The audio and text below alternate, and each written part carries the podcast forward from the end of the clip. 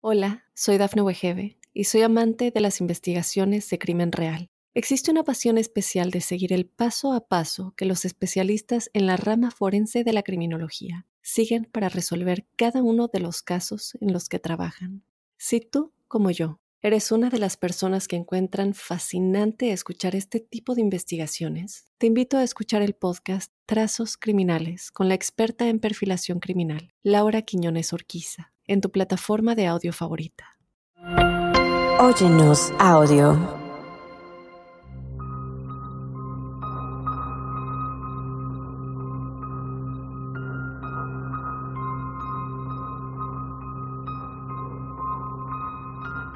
En la superficie, Dulce, Nuevo México, es solo una pequeña ciudad del suroeste de Estados Unidos, pero para otros, este pequeño pueblo es solo la cubierta de una gigantesca base subterránea que alberga experimentos y tecnologías inimaginables. Un mundo secreto y de alta tecnología lleno de extraterrestres.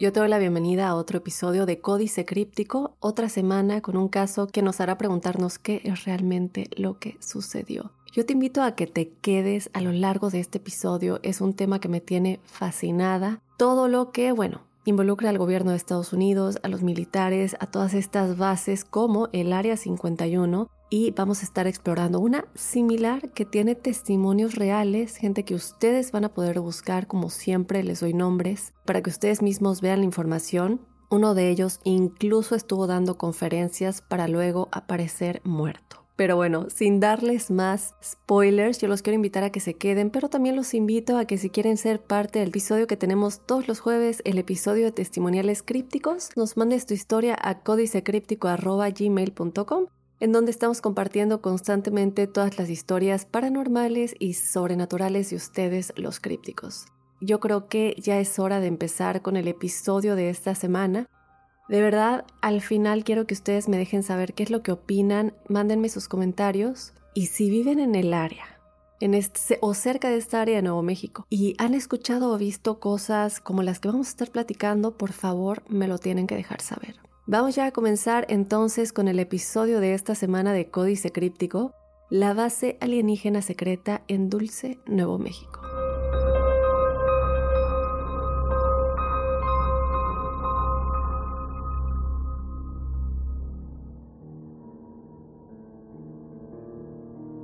Como les comentaba un poquito al principio, crípticos, eh, acerca de estas bases secretas, hoy en específico estamos hablando de la base en Dulce, Nuevo México, y es que si hay algo que es cierto y que creo que por lo menos casi, si no todos, casi todos sabemos, es que durante más de medio siglo ha habido rumores sobre secretos instalaciones y bases ocultas en las profundidades de la superficie del extenso paisaje de América del Norte y seguramente también de otras partes del mundo. Esta semana en la que estamos examinando uno de los más infames de estos presuntos sitios, esta base subterránea en la ciudad de Dulce, Nuevo México, es realmente un misterio moderno de las profundidades. Y quiero que empecemos hablando de la historia de Gabriel Valdés. Todo lo que yo les voy a estar platicando es sacado de sus testimonios y cómo ellos contaron la historia. ¿Qué sucedió con Gabriel, que es como el primer protagonista de los que vamos a tener? Bueno, él era un policía que como normalmente rodeaba esta área de Dulce Nuevo México en su patrulla y de pronto miró a través de el retrovisor hacia la como la masa oscura que yacía no lejos del costado de la carretera. Por un breve momento, Gabriel trató de convencerse a sí mismo de que el curso de acción más sensato sería simplemente alejarse de ese lugar e ignorar lo que había visto. Sin embargo, crípticos, su curiosidad lo instó a salir del vehículo para realizar una inspección más cercana y confirmar lo que le decían sus instintos y miedos. Él, bueno, decide que, ok, va a ir a revisar qué es lo que está sucediendo y agarra su radio para informarle al, despachador de su ubicación antes de abrir la puerta del costado del conductor y, bueno, cruzar la maleza. En el fondo, la realidad, por lo menos como él lo, lo describió, es que él sabía lo que se iba a encontrar incluso antes de llegar al cadáver. Y ustedes se preguntarán por qué. Bueno, antes de decirles por qué, ¿qué es lo que sucede en este momento? Una inspección superficial que él realiza confirmó que este cadáver que en realidad era un cadáver que se había encontrado, había quedado igual que muchos de los otros que él ya se había encontrado anteriormente. Quiero aclarar antes que nada que este cadáver era de un animal. Él lo que se dio cuenta es que, al igual que algunos otros, se habían tallado como una serie de hendiduras en forma de diamante en varios puntos de, del pelaje de este animal y aparentemente se habían eliminado varias capas de piel de manera experta. Lo que bueno, nosotros pensamos, ¿cómo que de manera experta? Bueno, lo que sucede es que a este animal le faltaban los ojos, la nariz y la lengua. A pesar de que no había señales de que haya tenido lugar una depredación animal eh, más amplia, ¿no? Que, que también haya afectado a otros animales. Por otro lado, lo que Gabriel dijo era que era casi seguro que las glándulas reproductivas estarían ausentes, así como una serie de otros órganos internos clave, todos extraídos en los que se presentó como una forma limpia y estéril. Nosotros en este momento, claro que yo creo que ustedes, al igual que yo, están pensando, pero ¿cómo es esto posible, no? Que, que no se haya quedado em, ninguna marca de todo lo que fue extraído, porque también algo que les quiero contar es que faltaban huellas en, como eh, la maleza que estaba alrededor, no había ningún tipo de huellas o ningún tipo de marcas de que alguien o algo hubiera estado ahí. Y desde luego, em, refiriéndome desde luego al, alrededor del cadáver del animal, y por supuesto que Gabriel Valdés, este oficial, ahora estaba muy confundido. En ese momento él se dio cuenta de que venía un vehículo y eh, que comenzaba este vehículo a acercarse a él. Él levanta la vista y de pronto ve un camión de 5 toneladas pintado con camuflaje del ejército de Estados Unidos que se dirigía a la carretera hacia él. Este camión comienza a reducir la velocidad a medida que se acercaban al punto donde Gabriel había dejado su coche patrulla. Y sus ocupantes de pronto, como él los estaba mirando como de manera sospechosa y, fijándose alerta de qué es lo que ellos iban a hacer, los militares, por lo que él dice, le devolvieron el mismo tipo de mirada, cruzan a baja velocidad y de pronto, bueno, aceleran y siguen su camino. Gabriel, bueno, voltea, se les queda viendo, se queda viendo que se alejen y en ese momento entre una gran cantidad de emociones, confusión, miedo, ansiedad, pero sobre todo por lo que él contó, él, estaba sintiendo más que nada ira dirigida a aquellos a los que culpaba por la muerte de, esta criatura y por la muerte de otros que se había encontrado a lo largo de los meses en esa misma área.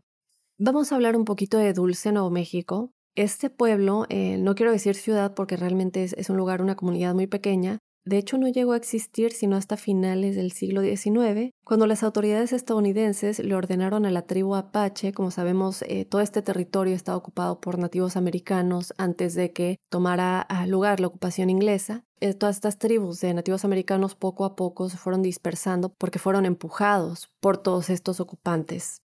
Una de estas tribus era la tribu Apache. Entonces, eh, al momento en el que ellos fueron empujados poco a poco, eh, se les dijo que tenían que asentarse a un lugar lejano y ellos escogieron Dulce, Nuevo México. Esta población de nativos americanos del área cumplió debidamente con la instrucción que les dieron y comenzaron a formar la reserva de Nogal o Apache alrededor de la ciudad que se establecería finalmente en este lugar en Dulce, alrededor de la cual se establecería finalmente la ciudad de Dulce. Sin embargo, crípticos, siempre ha habido historias de gran extrañeza asociadas con esta región, desde extrañas anomalías de luz observadas en el cielo nocturno hasta avistamientos del pie grande, al igual que criaturas vistas deambulando por los matorrales. Esto, eh, cuando yo lo comencé a ver, me pareció un poco a todo lo del Skinwalker Ranch, que bueno, eh, lamentablemente yo había hecho dos episodios anteriores muy buenos con toda esta investigación entonces, bueno, déjenme saber si quieren que, vuelva a hablar de eso aquí en este podcast en específico para los que no llegaron a escuchar esos episodios. Y esto es algo muy similar. Pero a finales de la década de 1970, lo más amenazante llegó a ser el descubrimiento de esta serie de extrañas mutilaciones de ganado. A raíz de varias denuncias de agricultores a la policía local insistiendo que alguien o algo estaba sacrificando su ganado, se ordenó a un oficial que investigara el asunto. Este oficial es Gabriel Valdés, del que les empecé a contar hace un momento. Pero después de visitar las propiedades afectadas, Gabriel a menudo volvía a sus superiores con muchas preguntas, preguntas a las que desde luego él nunca recibió respuesta. Por lo general, por lo que él contó, era solo un animal de las manadas a las que se dirigía este, este ataque y que de pronto, bueno, se veía afectado y siempre se descartaba cualquier participación de algún depredador animal. A pesar de que los órganos sensoriales e internos clave habían sido removidos de los cadáveres, ustedes dicen, bueno, pero si hay esto, ¿cómo no fue algún depredador? Bueno, porque nunca hubo indicios de que otro animal hubiera consumido la carne o hubiera algún eh, rasgo externo por el cual se tendría que acceder a los órganos internos. Entonces, eh, esto comenzó a ser muy raro. De hecho, estos cuerpos permanecerían sin ser tocados durante semanas después del evento. Esto fue un fenómeno nunca antes visto.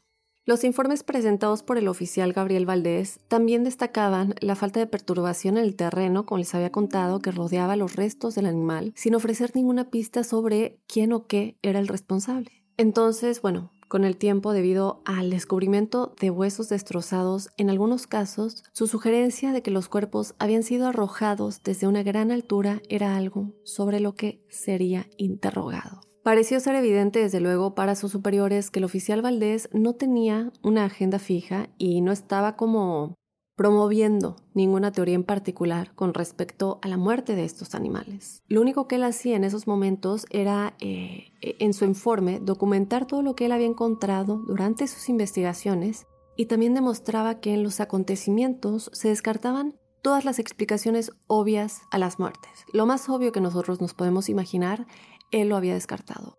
Pero crípticos, las situaciones pronto se desarrollarían poniendo en marcha una cadena de eventos que anularía cualquier esperanza que el investigador pudiera haber tenido de mantener una investigación tranquila y racional de los incidentes. Ahora vamos a hablar de Jerry Julian, otra persona importante en esta historia. ¿Qué sucede con Jerry Julian? Bueno, ella durante el verano de 1986, se acercó al departamento de policía local para informar que alguien había intentado secuestrarla en su casa mientras dormía. Jerry Julian le explicó a los oficiales que la noche anterior ella y su esposo estaban conduciendo su camioneta a las eh, laderas de la mesa de Dulce, Nuevo México, y de pronto se detuvieron para observar las estrellas. Después de un corto tiempo, la atención de Jerry Julian se centró en una estrella en particular. Esta estrella, por lo que ella describió, parecía estar moviéndose a través del cielo. Ahora, en este momento, desde luego, mientras ella y su marido miraban maravillados eh, el cuerpo celeste en cuestión, de pronto se dieron cuenta cómo ésta comenzó a descender de los cielos, aterrizando en el suelo a poca distancia. Gradualmente esta luz brillante frente a ellos comenzó a disminuir, revelando una estructura metálica de la que descendían, por lo que ellos describen como unos pequeños escalones. Después de esto ellos describen también a dos figuras pequeñas descendiendo lentamente antes de dirigirse en dirección a la pareja.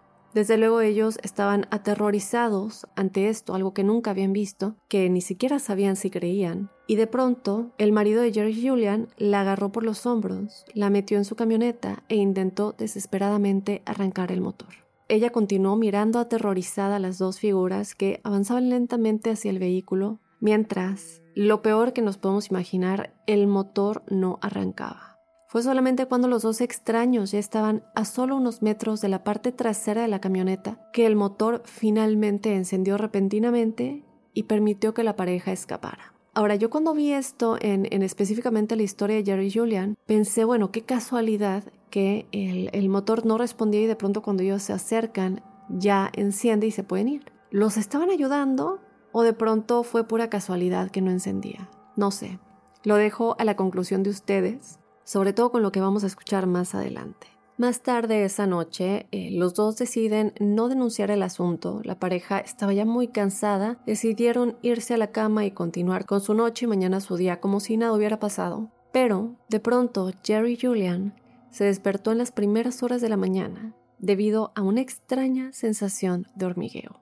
Así es como ella lo describió. De pronto ella mira hacia el pie de su cama y pudo ver a estas dos figuras, las mismas a las que había visto anteriormente, y se da cuenta cómo estas dos figuras están jalándole las sábanas. En ese momento ella intenta gritar, pero no podía sacar más que un poco de voz. Sin embargo, ese grito, eh, ¿cómo lo podemos llamar? Grito silencioso, fue suficiente para despertar a su esposo dormido, momento en el que estos dos seres desaparecieron de inmediato.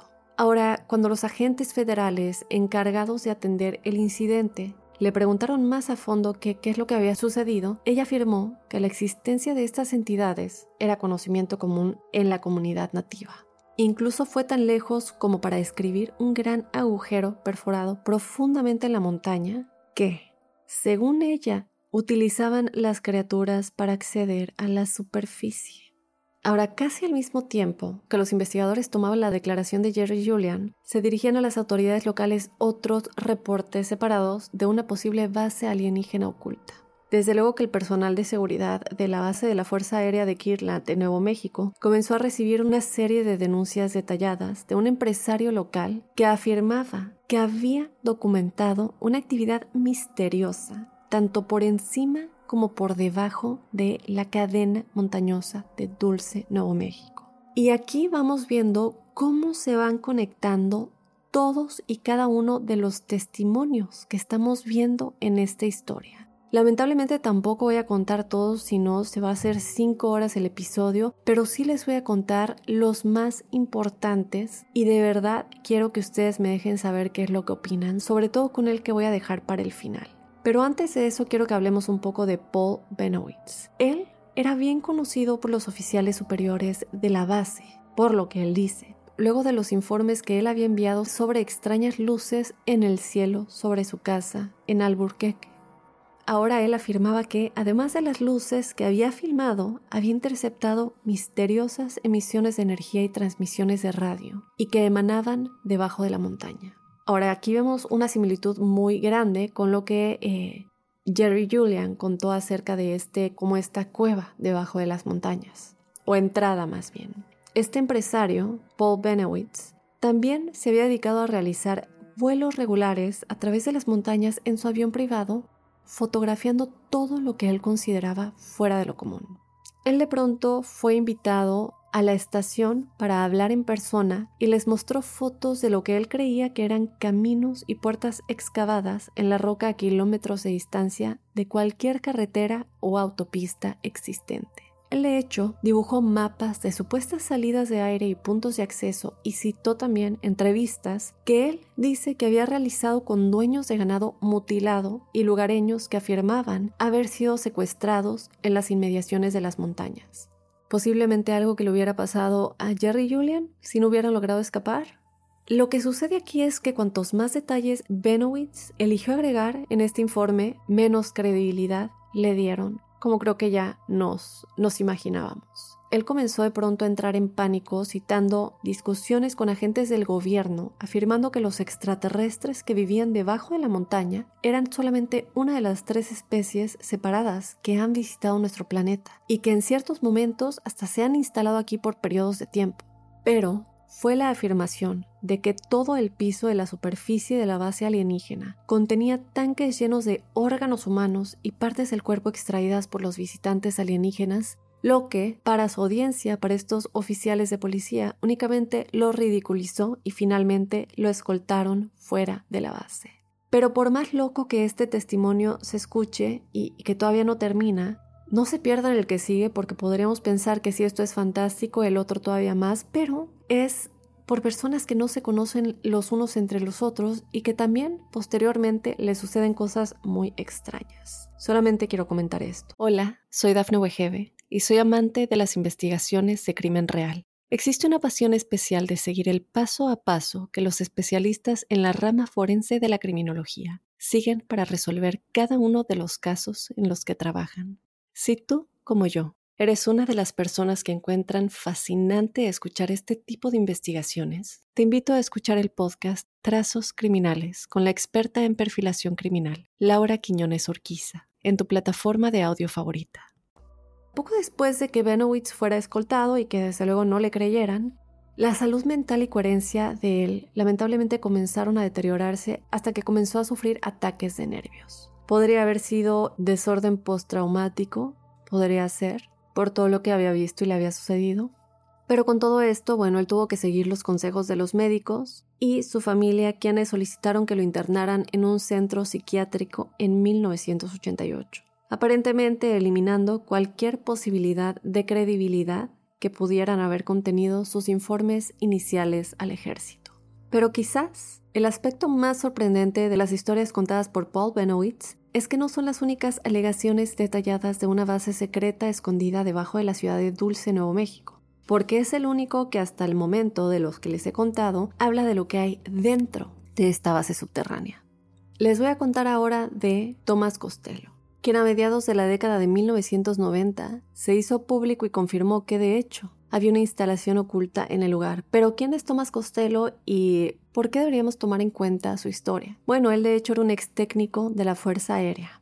Lo más increíble aún fue que Costello afirmó que no se trataba de una base extraterrestre, sino que era una construida por el gobierno de los Estados Unidos, donde los alienígenas y los científicos humanos trabajaban juntos en experimentos genéticos. Esto para muchos otros fue aún más increíble que lo que habían contado los testimonios anteriores. Pero Tomás Costello relató cómo había trabajado como fotógrafo de la Fuerza Aérea de los Estados Unidos, con base en Ellis en Las Vegas, pero que a principios de la década de 1970 había sido transferido a la base secreta de Dulce, Nuevo México. Lo que él dijo es que mientras estuvo allí, fue responsable de mantener la extensa red de vigilancia de las instalaciones y de documentar parte del trabajo que se realizaba en los laboratorios de este lugar. Tomás Costello incluso fue tan lejos como para ofrecer evidencia fotográfica con un testimonio de lo que pretendía ser una especie de híbrido alienígena suspendido en una tina de líquido en uno de los laboratorios. Esto, desde luego, se viene a la cabeza, yo tengo la imagen tan clara porque creo que es algo que hemos visto no solamente en películas, también varios documentales utilizan este tipo de imagen en el que se comienzan a investigar los cuerpos de los alienígenas y bueno, se les suspende en, estas, eh, en estos contenedores llenos de agua. Mi pregunta aquí es si estaban trabajando en conjunto como él lo dice, ¿por qué no se vieron cuerpos humanos y solamente cuerpos alienígenas? Es un poco difícil, ¿no? Si están trabajando en conjunto, ¿cuál de las dos razas son las que estaban siendo estudiadas. Posiblemente las dos, pero él esto es lo que relata haber visto. Ahora, en este momento los periodistas apenas tuvieron tiempo de digerir sus afirmaciones de que la base de Dulce era solo una de las muchas instalaciones de este tipo vinculadas con una vasta red de ferrocarriles subterráneos. Antes de que desapareciera por completo de la vista del público, Tomás Costello desapareció. Ahora, recuerden lo que les acabo de contar de que esta supuestamente es únicamente una de las muchas instalaciones de este tipo que están vinculadas por esta vasta red de ferrocarriles subterráneos. Y lo digo de nuevo porque más adelante voy a hablar más de esto con otro testimonio que también habla un poquito más a profundidad de esto en específico, que es alguien que Cabe, resaltar que no conocía a Tomás Costello porque, como les dije, estos testimonios en común no se conocían, ni hubo ningún tipo de prueba de que se hubieran estado comunicando previo a sus testimonios. Entonces, bueno, como les digo, él desaparece de la vista del público por completo, sin embargo, sus afirmaciones resurgirían más tarde cuando se presentó otro denunciante, esta vez dentro de las filas del propio Departamento de Policía de Dulce. Él era un ex detective de la policía de reserva llamado Avery Tafoya, que había estado investigando el testimonio de Jerry Julian, de quien les hablé anteriormente, y relató cómo se topó con el informe escrito por los investigadores federales asignados al caso de Jerry Julian. Para su asombro, además de los eventos descritos por la víctima, habían incluido dibujos detallados de una instalación militar en expansión, exactamente donde ella afirmaba que estaba situada la abertura oculta en la montaña. Los dibujos también mostraban que la base tenía siete niveles diferentes, incluidos bloques de alojamiento, instalaciones de almacenamiento y laboratorios. También contaba con el servicio de una red de trenes subterráneos, lo que escuchamos ahora, similar en efecto a la alegada por Thomas Costello. Armado con esta información, Avery Tafoya declaró que había hecho ya varios intentos de escalar la montaña y ver las instalaciones por sí mismo, solo para ser derrotado por condiciones climáticas adversas en todas y en cada una de las ocasiones. Pero él, sin ser disuadido, luego usó una cámara térmica para documentar estas extrañas aberturas y respiraderos construidos en la roca de la montaña y grabó lo que sonaba como grandes máquinas operando debajo de las laderas. A lo largo de los años, el ejército de los Estados Unidos ha hecho todo lo posible por negar que la base en Dulce, Nuevo México, exista o que sea parte de una red de instalaciones subterráneas ocultas. esta siendo por ahora una de las pocas que hemos escuchado al respecto. Y pareciera, sin embargo, que parte de su estrategia para hacerlo ha implicado un esfuerzo concertado para socavar la credibilidad de quienes hacen las afirmaciones. ¿Por qué digo esto? Bueno, tenemos los antecedentes de Thomas Costello que siguen estando envueltos en incertidumbre y los intentos de localizar y revisar sus registros de servicio militar que parecen sugerir que él, la persona de Thomas Costello, nunca existió, nunca trabajó. Y también tenemos al policía Gabriel Valdés, que citó pruebas nucleares secretas en Nuevo México y sus alrededores alrededor de la década de 1960, alegando que se habían extraído muestras en secreto del ganado local para detectar envenenamiento por radiación. También hay casos igualmente detallados tanto a favor como en contra, desde luego. También tenemos que hablar de las personas que no creen en absoluto en esto y desde luego las autoridades que lo han negado 100% eh, acerca de la existencia de esta base y del trabajo secreto que supuestamente se lleva a cabo en ese lugar pero no está fuera de toda posibilidad crípticos que, como siempre lo digo, el gobierno de Estados Unidos esté en posesión de bases militares secretas construidas lejos de las miradas indiscretas. Desde luego que tenemos que tomar cuenta que al mismo tiempo algunas de estas afirmaciones que, que se les atribuyen sí parecen demasiado extravagantes, y desde luego muchos dudan que esto sea verdad y una de las más extravagantes todavía estoy por contarla. ¿Y esta cuál es? Bueno, no les he contado el testimonio de un hombre que posiblemente sea la figura más controvertida en las acusaciones que rodean la posible existencia de la base secreta en Dulce, Nuevo México. Un hombre que afirmó ser el sobreviviente de una guerra, así es como lo escucharon, una guerra en esta base subterránea.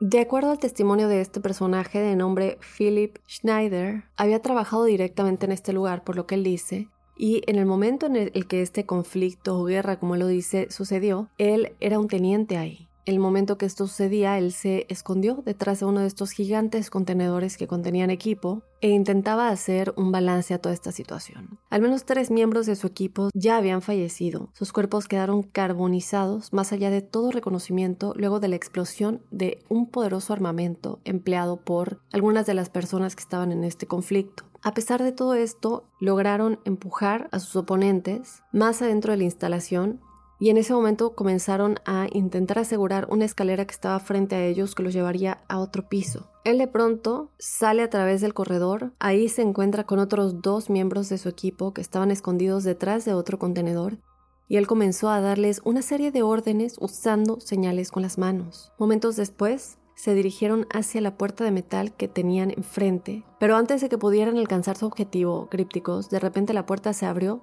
de par en par y una figura esquelética, por lo que él describe, se materializó, seguida de una aterradora energía azul brillante descargada de su arma. Los soldados ni siquiera tuvieron tiempo de gritar cuando sus cuerpos fueron envueltos en una bola de llamas azules brillantes. Casi de inmediato, un soldado de infantería más adelante en el pasillo, que operaba una ametralladora, abrió fuego y destrozó a este ser con una lluvia constante de disparos.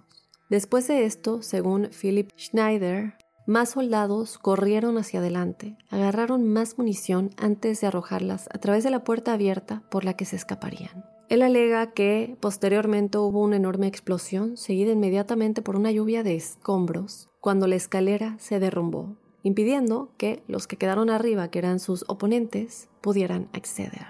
Ahora, Philip Schneider, el teniente, hizo su camino de regreso a través de las instalaciones hacia el área de la carga principal. Pero lo que él dijo es que a su llegada se sorprendió al ver que habían llegado otros camiones del ejército, descargando varios escuadrones más de soldados con uniformes. Él dice que se apresuró hacia los pasillos de los que acababan de salir él y sus hombres. Dirigiéndose a su oficial al mando, le preguntó abruptamente qué es lo que estaba sucediendo, quiénes eran eh, las personas que estaban en esta unidad y por qué ahora se dirigían bajo tierra hacia esos niveles inferiores. Como a lo mejor ya se imaginarán, fue pasivamente ignorado, y así él y sus compañeros de marina solo podían observar cómo los misteriosos soldados continuaban adentrándose más a la base, donde tantos soldados estadounidenses ya habían perdido la vida en un esfuerzo por contener una supuesta amenaza de alguna de estas especies extraterrestres que se encontraba en esta base. Durante el verano de 1995, y aquí es donde les digo que pueden encontrar mucho material acerca de todo lo que Philip Schneider hizo, eh, él dio una serie de conferencias en los Estados Unidos en las que hizo un gran esfuerzo para resaltarle a su audiencia los peligros de lo que estaba sucediendo en esta base. Habló del asesinato de un compañero de su batallón, que alegó había sido encubierto para parecer un suicidio. Y aquí también les pido que pongan atención a lo que le sucedió a este compañero, que todo fue planeado para que pareciera un suicidio, para que su muerte pareciera un suicidio, y luego relató varios atentados contra su propia vida y amenazas de dañar a su familia en un esfuerzo por evitar que él le revelara al público los secretos militares confidenciales a los que él en su momento había tenido acceso. Pero Schneider Crípticos explicó que su amor por su país superaba cualquier pensamiento por su seguridad personal y que el pueblo estadounidense tenía derecho a conocer los peligros potenciales que su gobierno les ocultaba. Él de pronto comenzó a dar pláticas, conferencias en las que explicaba cómo venía de una familia de servidores públicos, cómo su padre había sido militar y había trabajado en el proyecto Manhattan. Luego revelaría a los presentes los dedos que le faltaban también hay fotografías al respecto, dedos que le faltaban en la mano izquierda, relatando cómo los había perdido mientras luchaba para recuperar el control en este conflicto que sucedió en la instalación militar secreta. Schneider mostraría metales y minerales de aspecto extraño, afirmando que eran productos de experimentos que se habían mantenido ocultos al pueblo estadounidense. Luego también él procedía a explicar con gran detalle cómo había una vasta red de bases militares subterráneas debajo de la superficie de América del Norte, unidas por millas y millas de vías de trenes magnéticas. Lo que ya tenemos tres personas diciendo eso. Finalmente, él eh, normalmente cuando daba las conferencias las cerraba diciendo que cuando llegara su momento, al igual que su amigo, iba a ser asesinado y que este asesinato se iba a hacer pasar por un suicidio, reiterando que no tenía ningún deseo de acabar con su propia vida. Y lo quería dejar en claro. Si les llegan a decir que me suicidé, no lo crean. Y como ya se estarán imaginando crípticos, menos de un año después, el apasionado orador público Phil Schneider fue encontrado muerto en su apartamento. Su muerte, tal vez como era de esperarse, para cualquiera que lo haya escuchado hablar, finalmente se consideró un suicidio. Y así como el ex sargento de las Fuerzas Aéreas, Thomas Costello, de quien les hablé anteriormente, había hecho antes que él, Schneider le dijo a cualquiera que le diera la oportunidad que había una base militar escondida en las profundidades de Dulce, Nuevo México. Pero a diferencia de Costello, Schneider optó por presentar su testimonio de una manera mucho más pública, hablando abiertamente ante salas llenas de personas interesadas y respondiendo a cualquier pregunta que pudieran tener sobre su versión. Él también solía describir cómo desde el final de la Segunda Guerra Mundial el gobierno de los Estados Unidos había estado construyendo una vasta red de bases militares subterráneas en todo el país. Schneider también explicaba que, según su conocimiento, había 129 bases militares subterráneas escondidas debajo de las llanuras de América del Norte y que nueve de estas estaban agrupadas muy cerca una de la otra, ubicados en Groom Lake y sus alrededores, cerca del infame Área 51, en Nevada.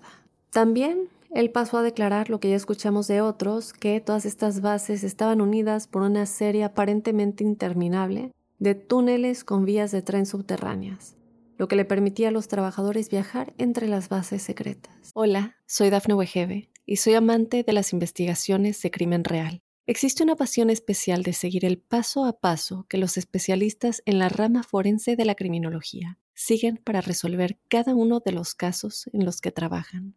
Si tú, como yo, eres una de las personas que encuentran fascinante escuchar este tipo de investigaciones, te invito a escuchar el podcast Trazos Criminales con la experta en perfilación criminal, Laura Quiñones Orquiza, en tu plataforma de audio favorita.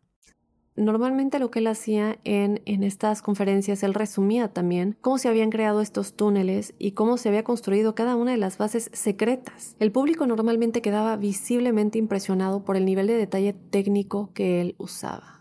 Cómo describió él todo esto es importante eh, un poco a la credibilidad de su testimonio, el hecho de que él siempre enumeraba sus credenciales como geólogo e ingeniero estructural, algo que hay que poner atención cuando escuchamos eh, cosas tan técnicas de quién es esta persona para saber tantos detalles en cuanto a este tipo de construcción. Y él relató cómo lo habían traído al proyecto para ayudar con los métodos de construcción complicados y avanzados que se estaban utilizando. Los túneles no se habían perforado a través del suelo como nos lo imaginaríamos o como normalmente realmente se hace. Sobre todo todavía estamos hablando de, de la década de 1970 y que en realidad se habían creado utilizando tecnología láser que vitrificaba y derretía a su paso a través de toda esta zona rocosa y que con el fin de crear cada base, cuatro agujeros eran creados profundamente en la tierra. Luego, cada piso separado era elevado antes de ser conectado a los cuatro ejes de esquina que se habían creado anteriormente. Para todo esto, él también ofrecía dibujos que mostraba cuando explicaba todas estas tecnicalidades. Lo que él dijo también es que fue en medio de la construcción de una instalación en Nuevo México a fines de la década de 1970 que Phil Schneider se convirtió en un participante involuntario en lo que se conocería como la guerra de la base dulce, que es lo que sucedió anteriormente cuando empecé a hablar de él. Schneider sostiene que en agosto de 1979 la construcción de la base secreta Dulce había comenzado a retrasarse debido a problemas relacionados con la perforación de una de las columnas de las esquinas. Estas cuatro esquinas que les comentaba. Él lo que dijo es que la instalación estaba siendo creada debajo de la esquina suroeste de la llanura, pero cada vez que el equipo intentaba pasar cierta profundidad, encontraban que todo comenzaba a fallar misteriosamente. En un esfuerzo entonces por descubrir qué estaba complicando la operación de perforación, Schneider y un guardaespaldas fueron bajados al pozo por una grúa, pero tan pronto como salieron de la como de la cesta de esta grúa, a lo que parecía ser una red de cuevas preexistente, se dio cuenta de inmediato de que algo andaba mal, que esto era muy extraño. Él describió cómo había un hedor amargo y antinatural en el aire, junto con un residuo misterioso que estaba en las paredes inusualmente lisas de la cueva. Él no entendía cómo es posible que estas paredes estén tan lisas. Esto es, no es normal. Fue en este punto que una figura gris alta y esbelta había salido repentinamente de las sombras frente a él, llevando lo que parecía ser un arma. En ese momento él quedó completamente aterrorizado por esta criatura y Schneider había usado su arma para matarlo, solo para que dos más emergieran detrás de él. Él lo que dijo después es que fue ligeramente consumido por una ligera luz azul y sintió como una gran descarga eléctrica atravesó su cuerpo, lo que lo envió al suelo de la cueva. Cuando él volvió en sí, dijo que se encontró siendo metido en la grúa por el guardaespaldas que iba con él, quien luego se giró y enfrentó a más criaturas cuando la grúa comenzó a ascender sin él. A su regreso a la superficie, los médicos que trataron a Schneider encontraron daños graves tanto en la mano como en el pie izquierdos y le faltaban ya varios dedos que siempre mostraba en sus conferencias y habría mostrando cómo esto era el resultado de ese conflicto que él vivió. Posteriormente, él lo que dijo es que le explicó a sus superiores lo que había sucedido y que lo sacaron del proyecto. Pero luego él descubrió que la construcción había continuado a pesar de este encuentro. Después de esto, ¿cuándo es que Schneider comienza esta como gira de conferencias a lo largo de Estados Unidos? Bueno, esto fue en 1995. Él comienza a dar estas pláticas, conferencias en la que enumeraba muchas otras supuestas conspiraciones junto con las revelaciones de bases militares subterráneas profundas. Sin embargo, antes de su supuesto suicidio, se hizo evidente en el transcurso de estas conferencias crípticos que el exingeniero estaba comenzando a tener consecuencias y problemas debido a los mensajes que le estaba dando públicamente. Él descubrió cómo había estado involucrado en un tiroteo con agentes federales, matando a uno en defensa propia, y cómo se había intentado secuestrar a su hija para obligarlo a dejar de dar sus conferencias. Luego, en enero de 1996, dos meses después de eh, su último discurso, que de hecho fue en Denver, lo que él dijo es que agentes federales llegaron a la casa de la ex esposa de Schneider, Cynthia, y le explicaron cómo Phil había sido encontrado muerto en su apartamento, habiendo aparentemente decidido quitarse la vida. Los agentes procedieron a realizar un registro en la casa de Cynthia, eliminando cualquier nota o material relacionado con Phil en sus conferencias antes de irse. Desde luego crípticos que las circunstancias que rodearon la muerte de Phil Schneider siempre han planteado dudas sobre la rapidez con la que las autoridades se mueven para atribuir a un suicidio. Digo, siempre hago referencia al caso de Marilyn Monroe, solamente para darles uno de muchos, pero el cuerpo de Phil había sido encontrado desplomado entre su cama y su silla de ruedas, con una sonda de goma envuelta alrededor de su cuello, tres veces atada con un nudo. Ambos pies estaban encajados con fuerza debajo de la cama, con la cabeza apoyada en el asiento de la silla, en un ángulo que no parecía fácil ni natural para él. También había rastros de sangre en el piso cercano, pero no se encontraron lesiones o heridas en el cuerpo de Phil Schneider que sugirieran de dónde pudieron haber venido estos rastros de sangre. Ahora, lo más misterioso aquí es que cuando la familia preguntó más tarde si se había descubierto una nota de suicidio, se les dijo que todos los papeles incautados en la dirección habían desaparecido inexplicablemente del registro de la policía. La familia decide entonces eh, realizar peticiones para que se realizaran análisis toxicológicos que fueron rechazadas, alegando que la muerte de Schneider ya se había determinado la familia decide realizar demandas adicionales más firmes de acceder a las pruebas de lo que se determinó. Estas demandas también fueron rechazadas porque aparentemente las muestras habían sido destruidas por el laboratorio que las había estado almacenando, sin más explicaciones a la familia de Schneider. Posteriormente, un detective que luego habló en privado con la familia declaró que con los dedos faltantes de la mano izquierda de Schneider habría sido casi imposible que él mismo se hubiera atado el catéter con el que se encontró. Cuando este oficial en cuestión compartió estas preocupaciones con sus superiores, se le ordenó que guardara sus observaciones para sí mismo antes de ser reasignado a otro caso diferente. Entonces, crípticos, creo que nos damos cuenta aquí que cuando se toma en, eh, el contexto, ¿cierto?, de los muchos relatos que existen sobre una posible base secreta en Dulce, Nuevo México, el testimonio de Phil Schneider parece ser uno de los más fuertes de todos estos. Pero desde luego que hay detractores y muchos detractores de Schneider argumentan que no era un hombre sano y simplemente aprovechó el testimonio de Tomás Costello para evocar una historia todavía más fantástica. Pero para los que le creen, las inconsistencias que muchos dicen tiene su relato se deben a que el gobierno de Estados Unidos reescribió su historia y desapareció muchos de sus documentos en los que él tenía muchas de sus investigaciones, y que esto fue diseñado específicamente para socavar la credibilidad de Schneider y mantener las miradas indiscretas alejadas de la base subterránea secreta dulce. Yo creo, crípticos, que con los avances que vamos viendo día a día y, todo lo que tenemos eh, gracias al acceso al Internet, sí, no llegamos a tener los problemas que tienen otros países en que el acceso es limitado y no nos dejan entrar a diferentes sitios web o, algo que también, bueno, ya tenemos, eh, desde luego todo lo que hacemos se registra, eso no es un secreto.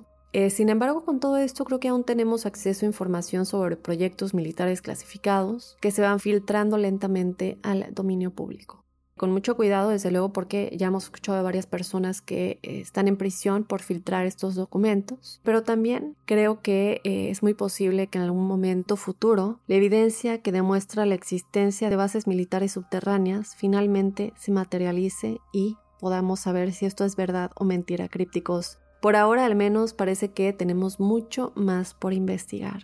Yo quiero que me cuentes qué opinas de este caso, si tú vives en el área o has visto algo similar en el área de Dulce, Nuevo México. Recuerda que nos puedes escribir a códicecríptico.gmail.com, en donde también nos puedes mandar tus testimoniales para todos los episodios de los jueves. Tus testimoniales paranormales o sobrenaturales son compartidos en este episodio. Y bueno, sin más, yo te espero este jueves con ese episodio de testimoniales y desde luego el próximo lunes con otro Códice Críptico.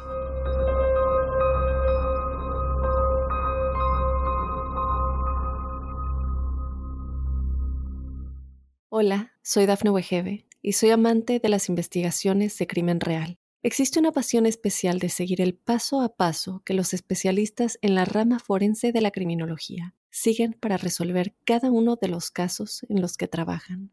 Si tú, como yo, eres una de las personas que encuentran fascinante escuchar este tipo de investigaciones, te invito a escuchar el podcast Trazos Criminales con la experta en perfilación criminal, Laura Quiñones Orquiza en tu plataforma de audio favorita.